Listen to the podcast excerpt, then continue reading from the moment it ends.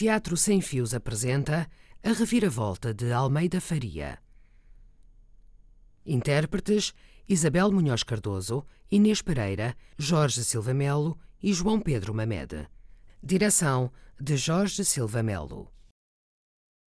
São as mesmas personagens que descobrimos em 1964 no romance Paixão e têm acompanhado Almeida Faria desde então naquilo a que chamou Tetralogia Lusitana. A senhora, viúva, Marina, a criada, Piedade, o caseiro, Moisés, o filho mais velho de Marina. Estamos numa grande herdade do Alentejo, mas agora estamos em 1974. Os ventos mudaram. As vozes da revolta passaram de surdina a primeiro plano. Eu próprio, diz Almeida Faria, o autor, fechei-as durante anos à chave no sótão do passado e, julgando que as esquecera, andei por outras paragens. Mas a minha ilusão de esquecê-las era ingênua, porque, na sua persistência, elas é que não se esqueceram de mim. Nunca pararam de suspirar, de murmurar, de sussurrar-me os seus anseios e pavores. Um teatro de vozes, um teatro de sombras nas convulsões da história. Alentejo, 1974. Almeida Faria nasceu em Montemoro Novo em 1943. Licenciado em Filosofia pela Faculdade de Letras da Universidade de Lisboa, foi assistente universitário. Muito jovem, iniciou a sua vasta obra literária, que sempre mereceu a melhor atenção da crítica nacional e internacional e conta com os mais variados géneros literários. Escreveu romances, narrativa de viagens, teatro, contos, ensaio e chegou mesmo a traduzir uma seleção sua de poemas políticos de Hans Magnus Enzensberger. Almeida Faria foi escritor residente nos Estados Unidos, no International Writing Program, em Iowa, e em Berlim, onde fez parte do Berliner Kunstler Program. Foi professor convidado da Universidade Nova de Lisboa. Almeida Faria tem colaborado com diversas publicações coletivas, nomeadamente revistas alemãs, brasileiras, francesas, holandesas, italianas, suecas e norte-americanas. Os comentários de Jorge Silva Melo, diretor artístico dos Artistas Unidos. A reviravolta. Quando, meados dos anos 60, Almeida Faria publicou A Paixão, o seu segundo romance, iniciou uma série enorme, a que veio a chamar Tetralogia Lusitana, sobre Portugal, vista de uma terra do Alentejo, um pequeno latifúndio, onde uma família se desdobrava em muitas personagens. Eram quase sempre solilóquios, mais tarde cartas que as personagens escreviam umas às outras, mas víamos o grande proprietário, a mulher do grande proprietário, os filhos, a criada, que fomos seguindo através daqueles quatro volumes. Entretanto, no final do, do século, ele fez a adaptação de um deles, que se transformou em As Vozes da Paixão, peça particularmente bela, peça de teatro, uh, e que foi feita e foi representada e está publicada. Mais tarde, os 25 anos do 25 de abril de 74, foi convidado a escrever e pegou nas mesmas personagens, aquelas personagens que nós conhecíamos dos romances A Paixão, O Cavaleiro Andando, a Lusitânia, apareceram de novo. E ele próprio diz, Almeida Faria, eu próprio, enquanto cúmplice guardador destas figuras, fechei-as durante anos à chave no sótão do passado e, julgando que as esquecer, andei por outras paragens. Mas a minha ilusão de esquecê-las era ingênua porque na sua persistência elas é que não se esqueceram de mim. Inconformadas com o limbo a que se viram remetidas, nunca pararam de suspirar, de murmurar, de ciciar, de sussurrar-me os seus anseios e pavores e uma vontade desesperada de se agarrarem à sua vida de máscaras. Pois é esta vida de máscaras que Almeida Faria aqui desenha num quarteto, são só quatro as personagens que agora ficam em a reviravolta. Moisés, o velho caseiro, Piedade, a cozinheira, a única que vive com esperança estes dias conturbados da reviravolta, da Revolução, do 25 de Abril. Marina, viúva, a dona da casa, a patroa dos anteriores. E André, o mais velho dos filhos de Marina. Estamos no Alentejo, Estamos numa terra a que ele chamou Monte Mínimo. Ele, Almeida Faria, que veio de Montemor. A reviravolta.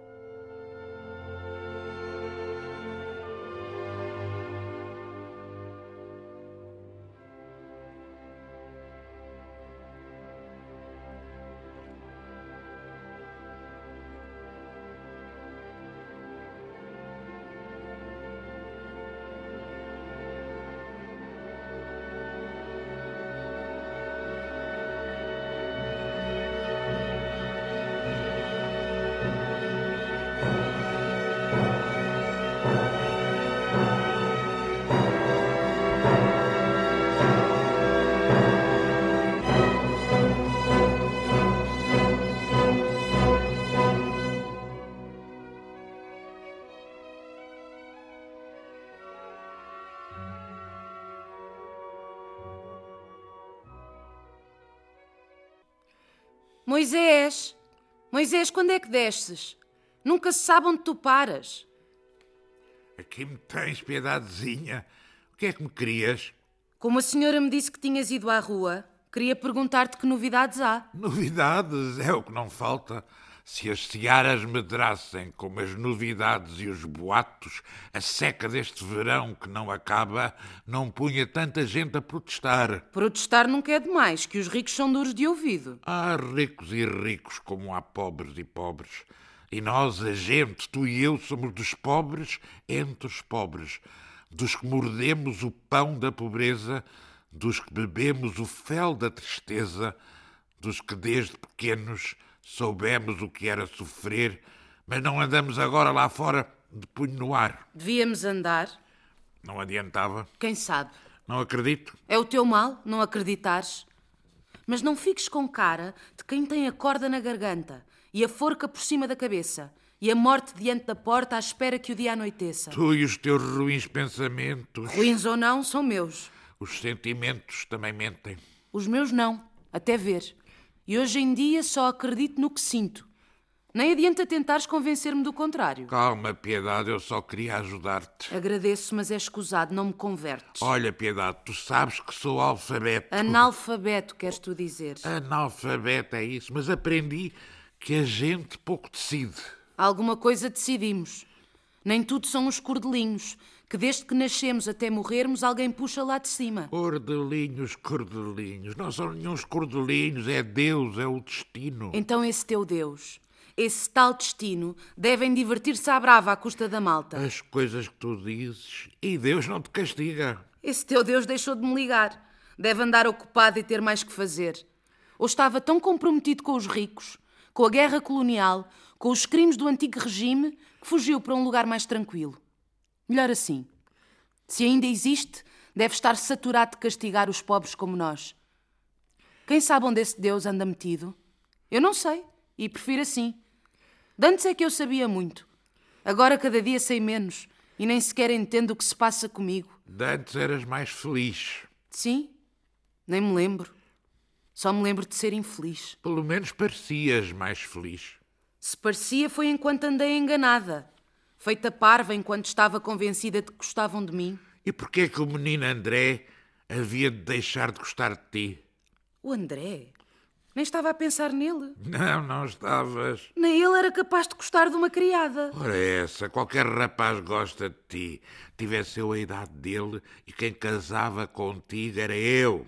E se eu não estivesse interessada? Por acaso, naquela idade, eu até era um perfeito rapaz. Não duvido que fosses perfeito. Mas os homens são todos iguais. Querem todos o mesmo de nós. E só nos ligam enquanto não estão satisfeitos. Não sejas injusta, mulher. Não exageres. Desculpa, Moisés. Já não tens idade para conversas dessas. És muito amável com velhadas. Vês como vocês são? Ofendem-se logo que a gente lhes toca. Salve seja, claro, nos vossos pontos fracos. Quais pontos fracos? Já sabes. De qualquer maneira, agora é tarde. Em vez de perder tempo a conversar, devia era meter-me na cozinha e começar a tratar do almoço que se faz tarde. Vai, que eu tenho precisão de ir ao quintal. Há dias que me olham de lado e me chamam lacaio do patronato, vendido do pírio. Nasci cedo demais ou esta revolução é que veio tarde? Tenho vergonha da minha ingratidão em relação aos meus patrões, hoje para mim a única família.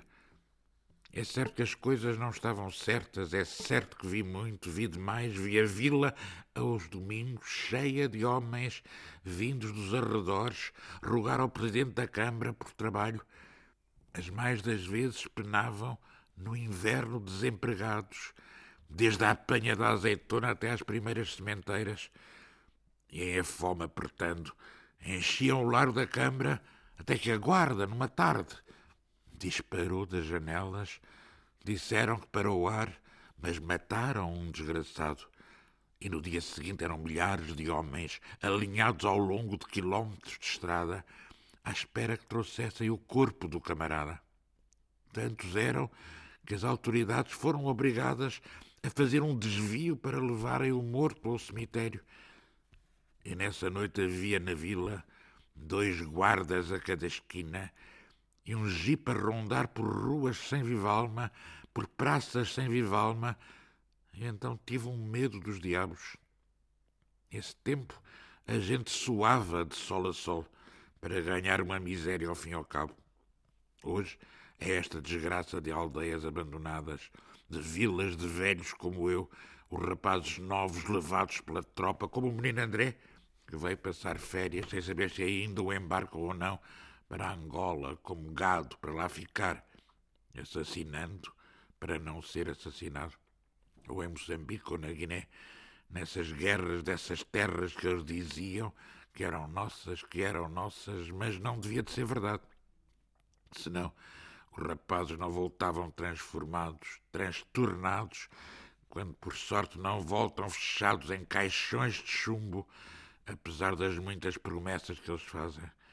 A sacristia da ermida está cheia de retratos deles, fardados de soldado e das suas ofertas em ação de graças. Um crocodilo embalsamado, uma jiboia que dá duas voltas à sala. Fé de gente sem mais nada, senão a fé que se agarra. Promessas como a da minha falecida e minha, há tantos anos já, quando me deram trabalho, lá para as bandas de mil fontes e fomos para eu não ter outra escolha e por ser perto do mar. Era na feira de agosto, 29 de agosto, data em que mulheres e homens entravam vestidos no mar para terem saúde todo o ano. Mas nem um ano ela durou, foi no outono, quando a charneca parece que adormece ao som dessas aves que cantam como sendo pingos lentos que caem quando os traiçoeiros nevoeiros se aproximavam pelas cinco da tarde, às vezes até antes, ao longo do canal e da linha do mar, chegavam à barra, baixos, entravam pelas furnas lá do outro lado, e as furnas fumavam como se o mar as tivesse incendiado, como se o mar estivesse incendiado. A névoa enchia as falésias de tons acinzentados subia as costas verdes empinadas, corria à margem sul e toda a foz, cobria pinheiros, montes, casas, de telhados pardos, veloz, ocupava o rio e as ondas lá longe, vergastava as rochas e de repente recuava com as aves. Merinhas que seguiam rápidas e os corvos que se ouviam invisíveis a grasnarem. E a névoa regressava, densa, persistente, dividida em braços de neblina, braços altos com abertas de sol. e apagava os mastros dos barcos, os postes dos cais, trepava pelas escadas molhadas do chapinhar das águas, trepava pelas ruas da vila, pelas moradias ribeirinhas, trepava pelas arcadas e tapava os terraços, as sacadas, as janelas baças, a ponte levadiça, o sino do relógio da igreja, as sebes dos quintais, as árvores, as pedras do mercado no largo principal, o posto amarelo-azul encarnado dos socorros a náufragos, o cemitério sobre a enseada, onde um cão morto flutuava de patas de trás espetadas no ar, e o sexo teso e vermelho de antes de fornicar, como consta que acontece aos homens quando se enforcam, quando o peso do sangue nas pernas os entesa, ao morrer ou depois de morrer, um prémio aos que conseguem avançar pelo próprio pé, até ao laço que os liberte desta terra onde já pouco ou nada vale a pena. Fosse eu capaz, como tantos cansados de viver, desde que a minha mulher partiu, que penso nisso, desde que vivo sem desejo de ninguém, nem de viver. O padre na missa promete o inferno a quem comete o pecado de Judas traidor. Eu carrego comigo este medo de trair, como aquele dos trinta dinheiros. Mas a quem devo ser fiel? E o padre, o que é que sabe? Um dia hei de saber. Um dia eu que não sei ler. Hei de ainda um dia ler. A minha hora nos astros a hora há muito afixada no alto livro dos céus ou no livro de fogo dos infernos. Cada manhã, ao olhar-me, fico espantada diante desta cara, que envelhece mais depressa do que eu. Esta cara, que cada noite se alia aos meus pressentimentos para me roubar a vontade de viver. Fico assustada comigo, especada, diante de tanto sem sentido. Gostava de desistir, de ser capaz de me deitar e nunca mais me levantar. Mas tenho filhos, marido, criados esta casa e ainda temos o pomar e os cantares. Parece que os trabalhadores de outras herdades querem ocupar os cantares. Tremo só de pensar que depois nunca mais podemos lá voltar Bom dia, minha senhora. A senhora já determinou o que vou fazer hoje? Não, senhor Moisés. Não determinei nada. Obrigada, só queria que me avisasse quando o patrão chegar. Deve estar a chegar, mas às vezes entra pela cozinha e eu nem dou por isso. Nesse caso, se a senhora me der licença, vou pedir à piedade para ela vir também avisar a senhora. Acho bem. E não preciso de mais nada. Obrigada. Se a senhora se lembrar de alguma coisa em que eu seja de préstimo, estou na cocheira, é só chamar. E não me esqueço do recado. Agora, se a senhora me der licença, vou indo à vida. Obrigada, senhor Moisés. Ando sem cabeça. Para nada. Se necessário, a piedade vai lá chamá-lo.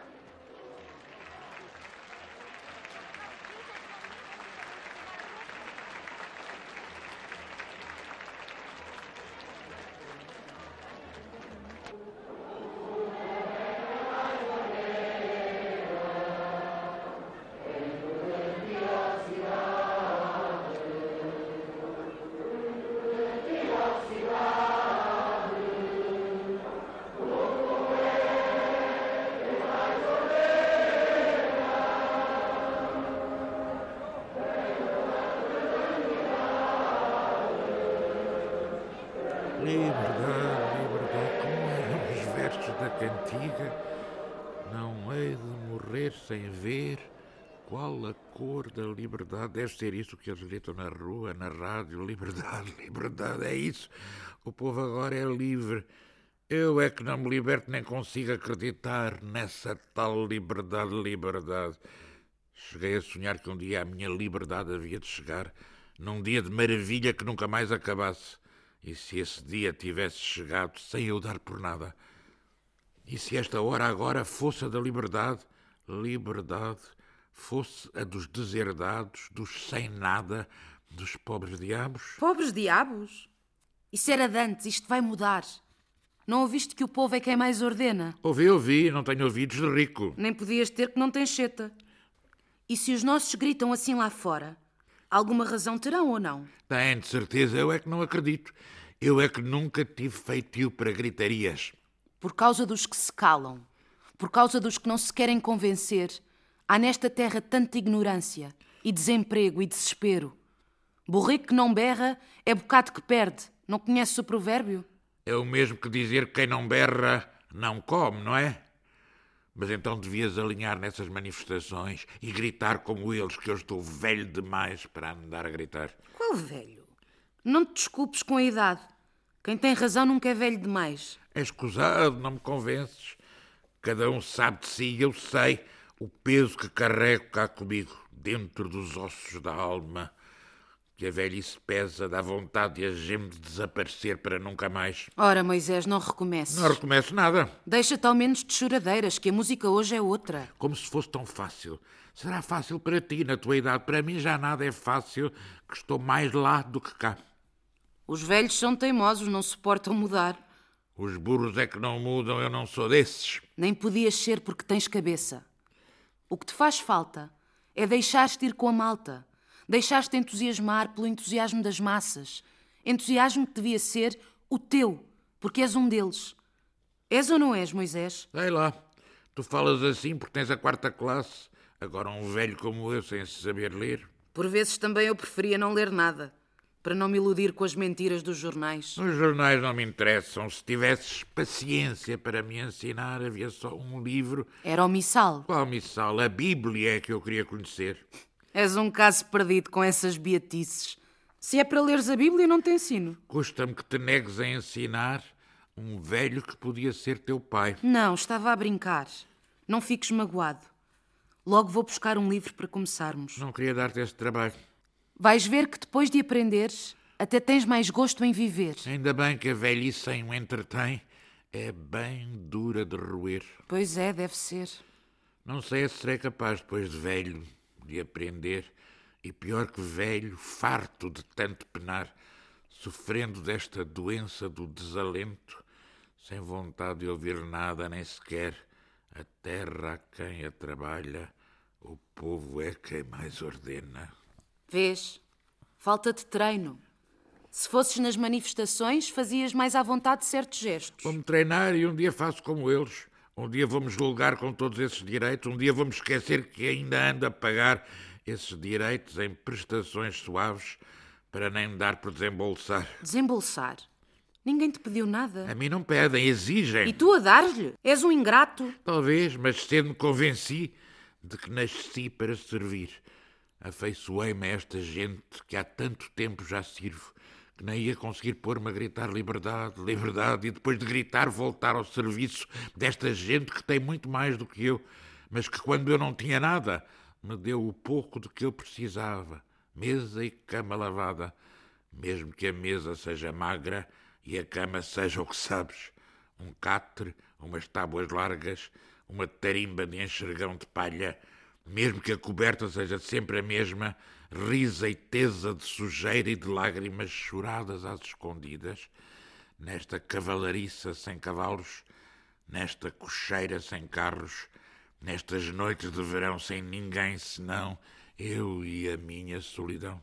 Homem, não estás assim tão só. Se adoeceres, trato de ti. Se precisares, levo-te ao hospital. Tudo menos hospital. Mesmo se eu precisasse, peço-te que não me leves. Lá é que eu morro mais depressa. Porquê? Ora é essa. Porque os velhos meus conhecidos só lá foram para morrer. Via todos eles saírem com os pés adiante da cabeça. Olha, não há pior que este desterro, onde tu dormes. Aqui nem eu, nem ninguém te pode socorrer. Não te preocupes, piedade, que não chego à hora da doença. Se Deus me ajudar, antes de uma vez cair para o lado, não te vou chatear. Fica descansada. Tu nunca me chateias. Dizes isso por seres minha amiga. Mas os velhos repetem-se. Os velhos são chatos, confessa. Tu não és. Mas acho que já chega desta conversa. Estás tão como um pero. De que é que te queixas? Como um pero, só se for um pero sorvado. Para, mas é de choramingar. Coitado de mim, não choramingo, digo a verdade. Verdades dessas só atrasam. Detesto quem se lamenta, falta-me paciência. Para quem tem pena de si mesmo. Comigo não é pena, é assim. Se eu me lamentasse, não me sobrava tempo para mais nada. Mas eu nem sei lamentar. Faltam as palavras. Para fazer falar a alma, sempre as palavras nos faltam. O que tu queres é que eu te diga que tenho um fraquinho por ti, que gosto de te ouvir, que gosto de falar contigo. Disso nem adianta falar. Amizade ou há ou não há. Acredito que sejas minha amiga se tu o dizes, mas não queria queixar-me da velhice, como se ser velho fosse culpa minha. Ser velho é cansar-se e eu cansei-me. Estão a tocar ao portão, vou abrir. Vou eu. Vou ver se apanho um ramo de hortelã para o arroz e fica-me a caminho. E não estejas tão triste sem motivo. Tivesse eu a tua idade, também não entristecia. Agora ao portão, deixa-me ir eu. O portão ainda é tarefa minha. Está bem, vai lá, que depois venho ter contigo.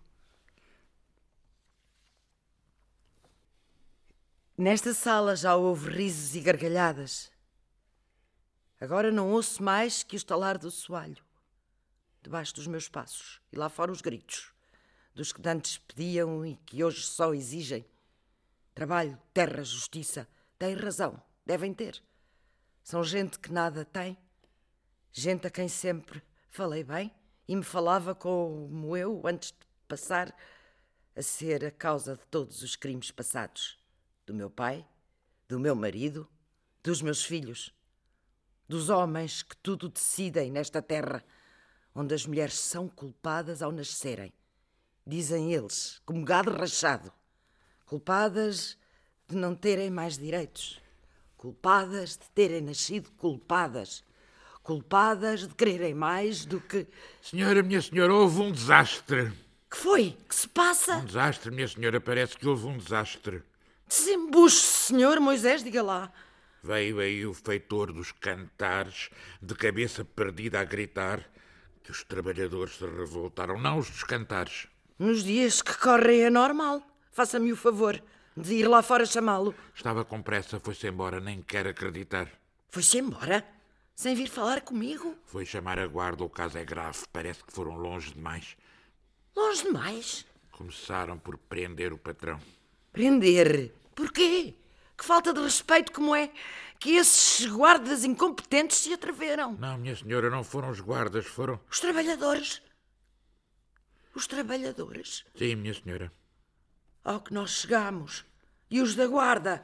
Não servem para nada? O feitor foi participar. Fez muito bem. Não, minha senhora, a senhora não está a perceber. A perceber?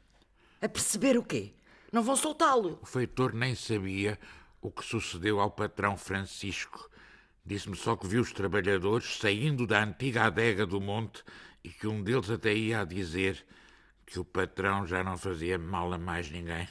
Mas o patrão nunca fez mal a ninguém. Pois não, minha senhora, estou só a repetir. Não percebo, senhor Moisés, não percebo. Nem eu, minha senhora, não é para perceber. Agora, se a senhora não se importa, o melhor é eu ir ver se o menino André já veio. Sim, assim posso chorar enquanto tiver lágrimas. Daqui ninguém me arranca. Nesta casa conheço cada parede, cada porta, cada janela, cada móvel. Nesta casa agradeço a cada talha do telhado a proteção que me dá.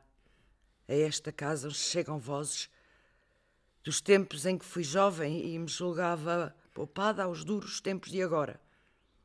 Nesta vila sem dó nem piedade, aqui nesta casa sinto-me abrigada do verão feroz que lá fora, por enquanto, não acaba. Nesta casa vou chorar, sem ser ouvida à vontade. Nesta casa vou esconder-me por detrás dos cortinados, para que a vila só veja cortinas lisas esticadas, para que muito depressa me esqueça de mim mesma, para que a vila me deixe chorar em paz, para sempre.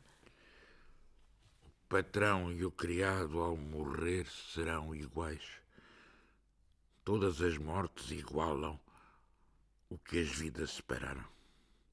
E eu não quero morrer deitado sozinho num hospital. Quero morrer de pé, sem pena, de deixar o meu olhar, de deixar o muito pouco que sou e que ainda acaba sendo bem menos que eu. Sombra de sonho, nada. A revolução, ou lá o que era isto, para mim chegou ao fim. Podem agora gritar o que outrora segredavam Pode a televisão mostrar tipos do braço no ar, dizendo o que querem, sem se atreverem a crer no que querem e com medo de dar esse nome ao medo, que o medo aqui nasce e medra como a gente. É medo, como eu, que cresci com medo e que nunca fui valente e que quero ver se mostro que sou homem para vencer o receio de perder o pouco de que preciso para comer. Os velhos têm medo e eu mais que ninguém, sozinho, de todos esquecido nesta cavalariça, onde acordo a cismar nos muitos enforcados em traves de lagares, de armazéns, de velhas casas desta terra de casas tem gente, de gente sem casa, onde sempre alguém de tomate escolheu um canto pouco devassado para esticar, sem que ninguém o salve. Vi alguns em miúdo Corríamos a espreitá-los, mal a notícia se espalhava e tudo lhes servia corda, lençol, o cinto. Um deles via-o todo torto, suspenso num arame grosso que lhes torceu e traçou o pescoço e o sangue lhe golfou sobre o corpo, sangue gelado de animal esfolado, pendurado no talho, e tremia ao pensar que quem se tira à vida se condena a penar no fundo dos infernos. Pois que pena, raios o parto, se tiver o que em vida não teve, coragem.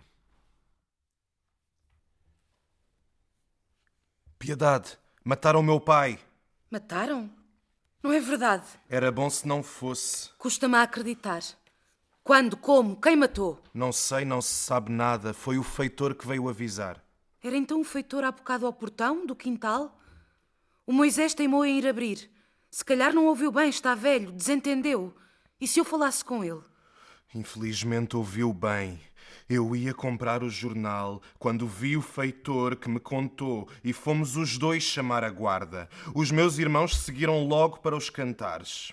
E a tua mãe já sabe? Já. O Moisés não se conteve e foi-lhe dizer. Alguém tinha que a avisar. Ele, coitado, deve estar de rastos. Mas o feitor, ao certo, o que é que contou? Contou que, mal o meu pai chegou ao Monte dos Cantares, foi cercado por trabalhadores que o esperavam e que tinham pedido licença ao capataz para lhe falarem, só uma falação, disse o feitor, sem estranhar nem se assustar, que os trabalhadores dos cantares são dos mais bem pagos, talvez os mais bem tratados desta zona. Achou o feitor e deve ter razão que o meu pai, por convencional que fosse, era menos buçal e brutal que outros lavradores. Por isso não percebo o que lhe aconteceu. As pessoas andam exaltadas, julgam que tudo vai mudar. O próprio feitor, em tempos normais, teria evitado o pior, mas só se convenceu ao ver que atavam o meu pai com cordas ao pé das pipas da adega velha e que o pontapeavam onde aos homens mais dói. Parece que lhe seguraram pernas e braços, caíram-lhe em cima e bateram-lhe para lhe dar cabo da virilidade, não para o matar quando ameaçaram o feitor de lhe fazerem o mesmo se defendesse o meu pai, ele meteu-se em copas, virou costas, atrelou a égua e garante que veio a galope. Só que ao chegar a casa já era tarde. Mas não me cheira a política. Cheira-me a limpeza da honra. A vingança da família daquela rapariga do campo, que consta que o teu pai desonrou e trazia por conta. E tu tens sorte em eu ser órfã e filha única se não tratavam-te da saúde. Só tu, num momento assim, tens estômago para mangar comigo. Não estou a mangar, estou a ser sincera. A sério? Há dias em que a raiva contra ti é mais forte que o resto, por te servires de mim a dobrar, como criada e como fêmea. A raiva é tanta que me mete medo, fico com ganas de te arrancar o mal pela raiz. O mal? E o bem é o mesmo. Não me enganaste.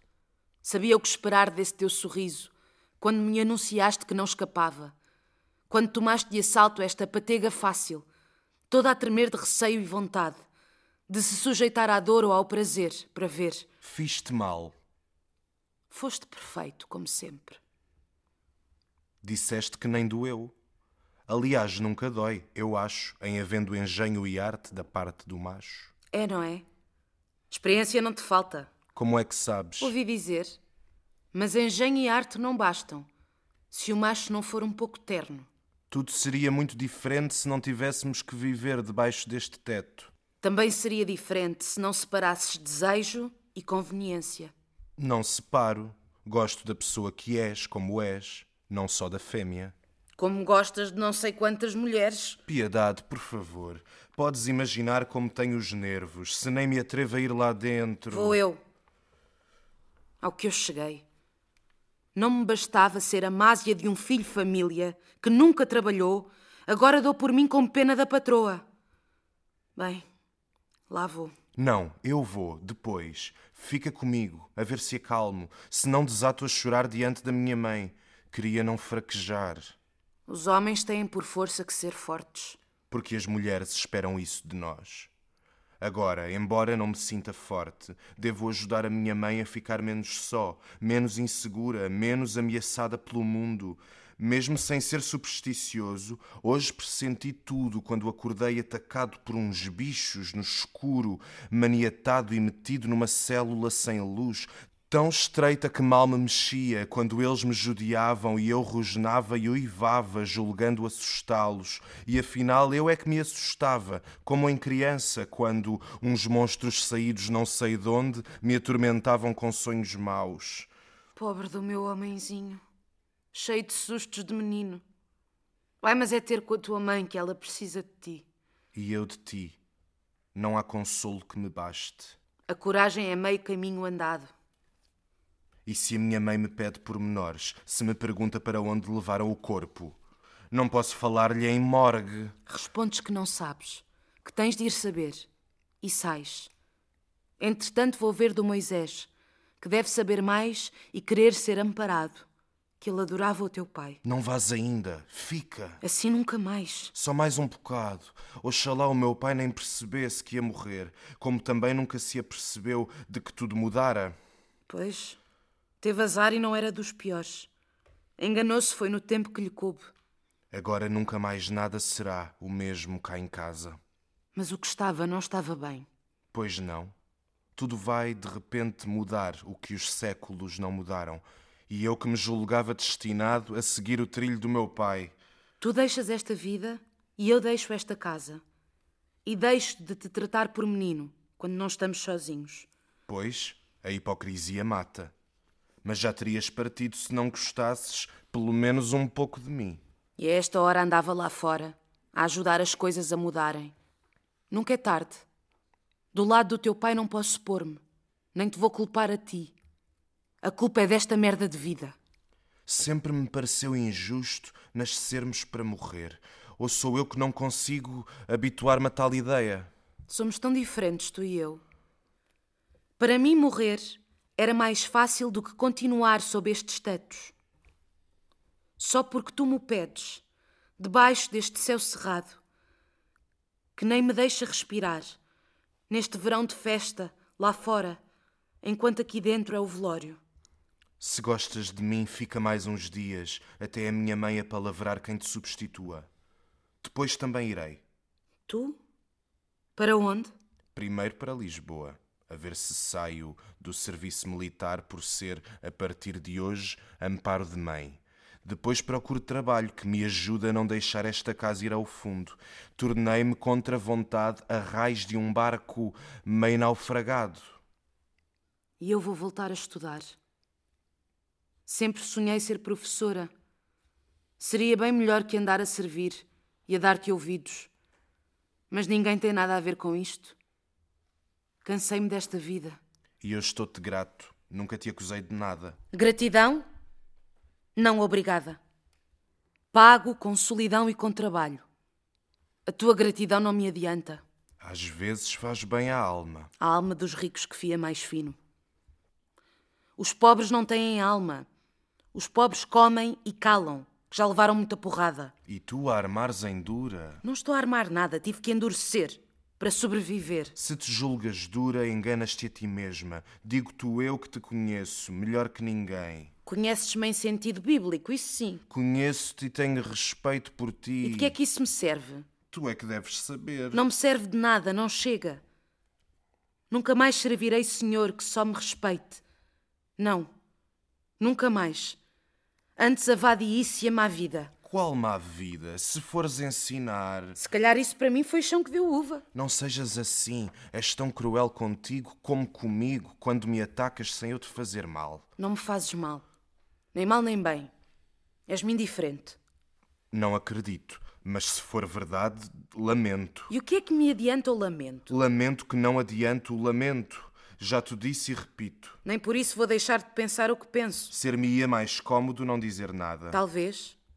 Mas sempre suspeitei dessas tuas manobras, diversórias, dessas tuas frases sonoras.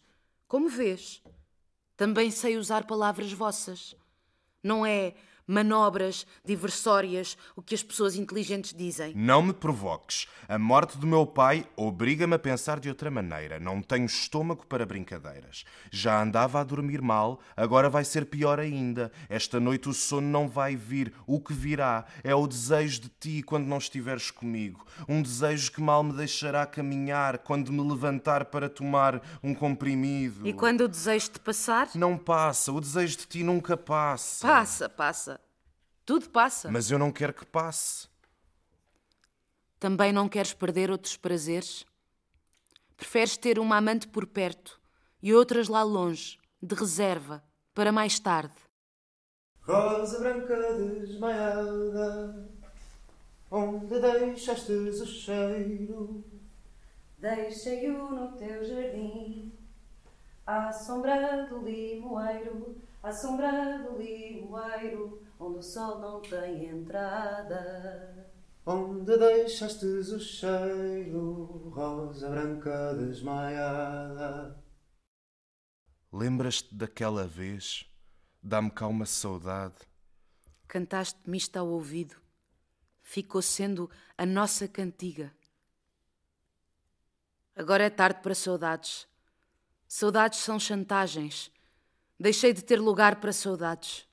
Não vejo nenhuma chantagem nas saudades. Vejo eu. E basta-me. Vivemos ou não vivemos bons momentos? Vivemos, mas acabou-se. Serás o homem da casa. Verás que elas gostam de homens sérios. E eu também.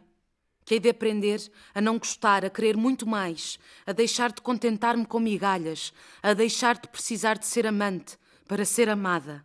Então nada mudou. Mudou tudo, vais ver. Espero que não, que nunca mude. Eu já me contentava. Se o espírito do teu pai não se lembrasse de entrar em ti que sempre o seguiste, que sempre pensaste como ele, que sempre pensaste só em ti. Piedade, vê lá se tens piedade do meu pai, piedade de quem nasceu como eu, errado. Quem nasce errado pode mudar. Não sei se posso mudar. Devo representar o meu papel de filho mais velho, de pilar, da família, do lar, dos valores do passado, o meu papel de rapaz bem comportado, pronto a mostrar quanto valho, pronto a amar o mundo inteiro das mais diferentes maneiras. E isso sem contar com o exagero da tua paixão pela tua mãe. Mas talvez tudo sejam sonhos, exageros, que tu és mestre em te esconderes no sonho, até que o sonho apodreça em pesadelo. Como o da noite de ontem, como o do dia de hoje, há tempo já que ando adoentado, sem perceber com que necessito de regressar à vida normal, à vida civil. A tropa não é saudável para mim, a tropa traz-me pesadelos. Aguenta, que eu também aguento. E reconhece que os homens são monstruosos. Mais que as mulheres. Não sei como isso se mede. Sei é que há entre nós esta luta de morte, esta luta de feras. De feras? Não concordas? Não, nada. Porque não te agrada? Acabarás por concordar. Quando te convenceres, como eu me convenci, a nunca mais desejares assim alguém, a nunca mais adorares o cheiro de alguém, a nunca mais servires como servi alguém que à partida não era para ti. Não sei quem é para quem. Só gostava que soubesses que, se alguém pertence a alguém, eu pertenço-te, sou teu, suceda o que suceder. Ninguém pertence a ninguém, e quando desejamos alguém, como um dia eu te desejei, nem a nós mesmos pertencemos. Somos como seres enfermos. O peso da paixão é uma doença? Para mim ainda é, diga eu o que disser. Revolta-me esta moléstia sem remédio. Revolta-me esta perturbação quando te olho. E ainda mais me revolta. O ciúme sempre foi sinal de amor. Tu, ciúme de mim nunca tiveste. Tive ciúme de tu seres mais livre do que eu. Livre eu? Imagina. Podes deixar esta casa. Podia, se não gostasse de ti. E tu podias deixar de representar o que esperam de ti.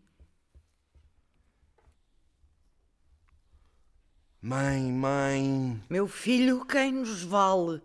Ninguém me pode consolar. Para isso estou eu aqui. E vais ter que ocupar o lugar do teu pai. Preciso tanto de ti. E eu da mãe. Se calhar não devíamos falar agora disto. Vou ver se saio do serviço militar, se procuro trabalhar. Porque é que não voltas cá para casa? Quem me dera, aqui é que eu gosto de estar, aqui é que me sinto melhor, mesmo se agora para mim não pode haver grandes melhoras. Não digas isso, André, vais melhorar. E os teus irmãos? Foram ao monte. E tu? Voltei por causa da mãe. Obrigada, não precisavas. E a piedade? Foi procurar o Moisés. Porquê? Desapareceu? Não, mas ela não sabe dele. Deve estar metido na cocheira. Ele também gostava tanto do pai. Como se fosse da família. Para mim é da família. Tu e ele têm de tratar do funeral. Eu trato. É preciso informar os tios, os primos, toda a nossa família. Telefonar por causa das flores. Telefonar às pessoas amigas. E não te esqueças de avisar o teu quartel. Não se preocupe que trato de tudo, por muito que isso me custe. Ainda não consigo acreditar. Porquê? Não sei, mãe. Não sei. A gente esquece facilmente que nasce para morrer. Eu não esqueço, meu filho, todos os dias. Me lembro disso quando rezo. O mal é nascer. Nascer? Que queres dizer? Se não nascêssemos, não morríamos. Desculpa se tive culpa nisso. Não, mãe, não ligue. A culpa não é da mãe. Ninguém tem culpa de ser lançado neste mundo. Pois não, acho que não. Por que é que dizes coisas assim? Desculpe, mãe, não devia. Ainda estás sob o choque de há bocado. É natural. Agora vou saber o que se passa. Pede que não haja autópsia. Por mim já me contentava se não lhe fizessem mais nada. Não posso, mãe. A lei é que manda. A lei não vale nada se não pode trazer o pai de volta. O nosso médico talvez possa ajudar. Talvez, mas toma cuidado, não digas nada que nos vá prejudicar. Fique descansada que tenho cuidado e tente ter calma que não demore nada. Filho, tenho tanto medo. Estou toda a tremer. Todos temos medo, julgo eu.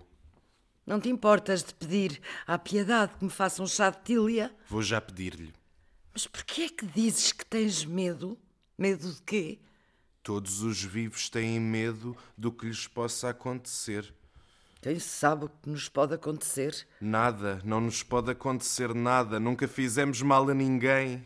Nestes dias há quem pense o contrário. Esses não me metem medo. Ainda bem, meu filho. Mas toma cuidado. Não me causes mais cuidados. Não causo, mãe. Esteja descansada. Agora, coragem. É o que mais me falta. Bem, vai lá. Mas toma cuidado. E a mãe também. Cuidado tenho. Coragem menos. Uma coisa é a gente ter cuidado, outra é arranjar coragem. A mãe bem vai precisar. Toma cuidado. E a piedade que me traga o chá. Está bem, mãe. Fique descansada. Não me acontece nada. Se necessário, vou aos cantares. Se fores, não te demores. Toma cuidado. André, depressa! Fui dar com o Moisés enforcado. Não, por favor, não posso acreditar. Ia chamá-lo quando dei com ele pendurado do teto da cocheira. Vou vê-lo, nem posso crer. Os enforcados são suicidas delicados. Tenha o cuidado de não sujar, de não dar trabalho aos teimosos como nós que teimamos em viver. O Moisés é daqueles que nunca sujam nada. É não. Era. O pior é que nem a fé dele o salvou. Parece que só teve fé na corda a que se agarrou antes de se atirar da trava abaixo, naquele casarão que lhe será a câmara ardente, se calhar. Como se suicidou, não devem crer que infeste o ar puro, o ar bento da igreja. Não sei, vou lá vê-lo e vai ser preciso chamar o médico, a polícia. Eu trato disso, Agradecia-te. Para que saibas que estou ao dispor do meu inimigo de classe preferido. Inimigo de classe ainda. Se assim me vês, se aquilo que gosto de te dar e tu me dás é de inimigos. Não me apetece discutir. Tu é que trouxeste à baila esta conversa. Vou ver o que resta do pobre Moisés e tu insulta-me se isso te ajuda, desde que tentes ser justa. Tento, mas tu não ajudas. Tentemos juntos, Prometes? prometo. E eu também. Agora chega de pensarmos em nós. Pensemos no meu pai e no Moisés, nos mortos cujos corpos necessitam de nós. Vai andando que eu vou lá ter. O patrão e o criado já na morte se igualaram. Tenho pena de Moisés, que queria ler para ter um guia para viver. Mas depois não esperou mais e a sua morte mostrou que desistiu de esperar. Alguém o irá chorar. Aqui o chorarei eu. Nascemos do mesmo lado, condenados ao amargor desta terra que pertence a quem prospera graças à desgraça alheia. A sua dura vida não foi breve, mas só noutra existência poderá aprender a revoltar-se como eu. E sem uma justa revolta nesta terra, nunca mais deixará de aumentar a miséria. Para ele vai o meu lamento, mas também para quem aqui foi mandão e agora não manda nada, para quem não soube levar a vida que tanto amava, para quem tão mal viveu, tão mal morreu, e por isso deixei de lhe querer mal, porque a morte tudo iguala. Com esperança cega, espero que esta vida me consinta esquecer as dores deste dia, enfim chegado ao seu fim. Espero que muito nesta terra mude sem inúteis mortes, mas com justiça feroz, que a injustiça é pior. Oxalá o meu olhar não deixe nunca de olhar, com furor o que está mal. Oxalá o meu olhar, não turvado pela raiva, não me deixe pactuar, que a raiva fere quem não mata, e que o luto nesta casa não cubra em vão estes mortos, nem os vivos que os chorarem. Antes de ser transportada para a novoenta margem, que não a viste de cá, desejo que um sentimento de compaixão me acompanhe por quem partiu, por quem fica, por quem tenha sofrido ou sofra ainda de opressão e injustiça.